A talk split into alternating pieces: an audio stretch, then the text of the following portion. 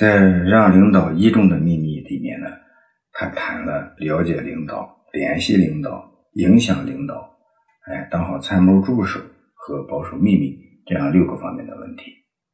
第二点呢，是要密切联系领导，这里面呢，他也讲了六个方面的关键点。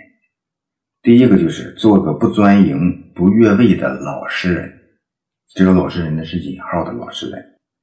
对于不钻营。毛泽东的两个秘书呢，呃，就是很好的榜样。比如说胡乔木啊，比如说田家英。毛泽东呢不喜欢自作主张，做事事先不报告，爱出风头，喜欢钻营的人。胡乔木平时呢给毛泽东留下很好的印象。毛泽东认为胡乔木是个老实人，说胡乔木他一二十年总还是一介书生。哎，这句话呢是他对胡乔木的充分肯定。对他老实肯干的人品的一种肯定。对于不越位呢，说是现在呢，好多秘书呢就容易犯这方面的错误，越位，哎，表态越位，超越自己的身份，胡乱表态，或者是工作越位。有些事儿，一些重要文件的批复和审阅，本来呢应由领导来处理，但是有些秘书呢，啊，认为可以减轻领导的负担，哎，抢先去做。造成工作上的越位，或者是身份越位。哎，在某些场合，比如说和客人应酬、参加活动，有的秘书呢张罗的过于积极，比如和客人认识，哎，主动上前打招呼，结果呢被因别人误解为自己是领导，自己的领导却被晾在一边。哎，或者是决策越位，遇到一个问题，自己认为是小菜一碟，不加请示领导，擅自决定，擅自下命令。作为领导，肯定有自己的啊看问题的角度和思维方式。面对任何一个需要解决的问题，他是有各方面关系和利益需要来权衡，而这些关系和利益，秘书并不一定完全了解。所以，做秘书的，为了整体利益，当发现什么问题或有什么新的设想的时候，应该及时的向领导提出来。但是在提出自己的设想或者忠告时，应全面的了解各方面的情况。要知道，在不明白领导的真实想法之前，秘书也仅仅是领导的助手。不要想当然的去做本该由领导去做的事情，更不能去干预甚至扭曲领导的决策。归根结底，领导就是领导的助手。所以呢，秘书应该严格的把握好自己。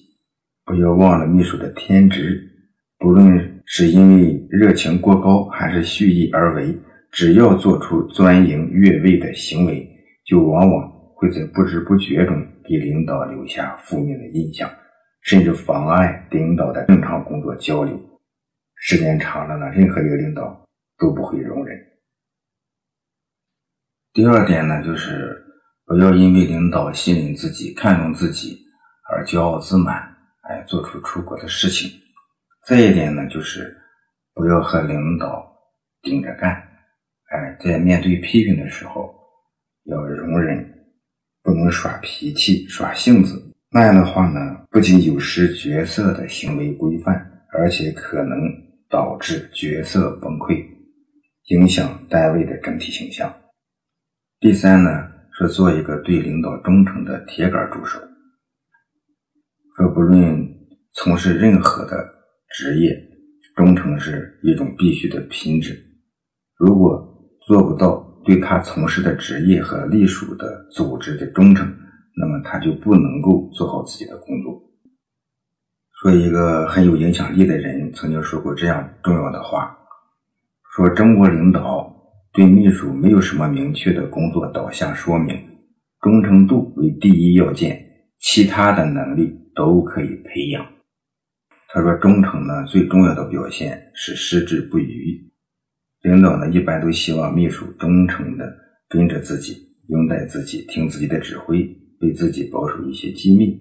领导呢，最反感的就是秘书背叛自己，或者身在曹营心在汉。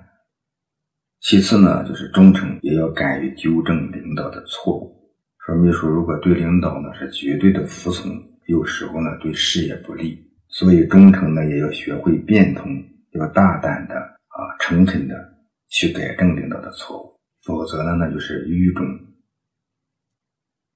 第四呢，说做个对领导服从的得力跟班儿。说秘书的工作是服务领导，是以领导的工作为核心的，所以一定要认清自己的职责就是领导的辅助者，一定要懂得在工作中保持低调的姿态，甘于幕后，甘于平淡，服从领导，服务领导，做个对领导绝对服从的得力跟班。这里面呢，他就讲要做到这些呢，有两点最为重要。首先呢，要领会意图，领会领导意图的确是很难的，这需要长期的磨练和有一种积极的意识。秘书呢，应该注意领会和把握领导的主要的意图，弄清领导打算干什么，打算怎么干，然后按照领导的意图去做事儿。秘书人员既不能在领导意图领会很明确的情况下不去照办，也不能在领导意图。尚未明确的情况下，按照自己的想法去办。如果领导没有一方面的意图，秘书就不应该擅自主张去张罗这方面的事情，否则不但会劳而无功，还有可能引出麻烦，捅出篓子。秘书在工作过程中，领导并非所有的事情都明明白白表示、交代清楚的，这种情况下，尤其考验秘书的服从能力。其次呢，秘书对领导服从，而不是盲从。作为秘书呢，服从就是按领导者的意见办事儿，但是仅执行正确的意见。对一些不正确的，秘书不仅不能办，而且还应该勇敢地向领导提出抵制和反对的意见。这里面呢，举例子说是陈毅呢，在一九六二年在上海当市长的时候呢，他就有两个秘书，哎，总是。附和他，哎，有一些奉承他，反正是就是从他那里听不到不同的意见。陈毅呢，最后就把这秘书辞掉了。因为呢，他也觉得赞美呀，甚至于恭维呀，听不到不同意见，听不到反对的意见，难免就会犯错误。陈毅就意识到这一点，所以秘书应当在全面领会领导意图的基础上，服从领导的安排。协助完善和深化领导的工作，使领导不出错或者尽量少出错。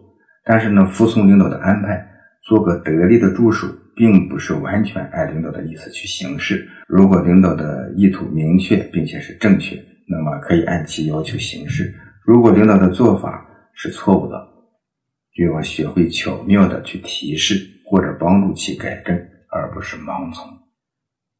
第五，做个对领导负责的好管家。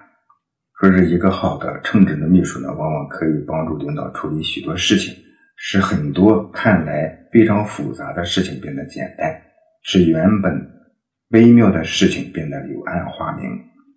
专业的秘书更是如此。秘书的工作的一个重要的特点就是不仅细致，而且复杂。领导除了指挥决策之外的大小事务。基本上呢都可以交给秘书去办。那么秘书呢要对领导负责，负责的情况呢大致就有两种：明确的责任是你的职责范围，不明确的责任是你主动要承担的分外工作。对秘书来说呢，做好明确规定的工作是本分；做好未明确规定的工作，则更会帮你赢得领导的赞许。做秘书的呢，应该切实的为领导分忧。做个对领导全面负责的管家，啊，这与其他一些关于秘书的书中的观点都是一致的。最后一点呢，就是做一个主动踏实的耕耘者。说在国外的公司里流传着这样的一句话：说如果你想知道一家公司的内部各种情况，那么就去问秘书。可见秘书工作是非常全面、细致而且重要的。秘书是老板的。左膀右臂，其工作态度和为人处事不单是自己的个人行为，还可能直接影响到老板的工作效率和公司形象。因此呢，踏实主动的秘书才是公司最希望拥有的秘书。要想将秘书工作做好做精，必须正确的认识秘书工作的性质，从心理上看重自己的工作，然后将其付诸。踏实主动的工作行动，这样才能将秘书工作做好。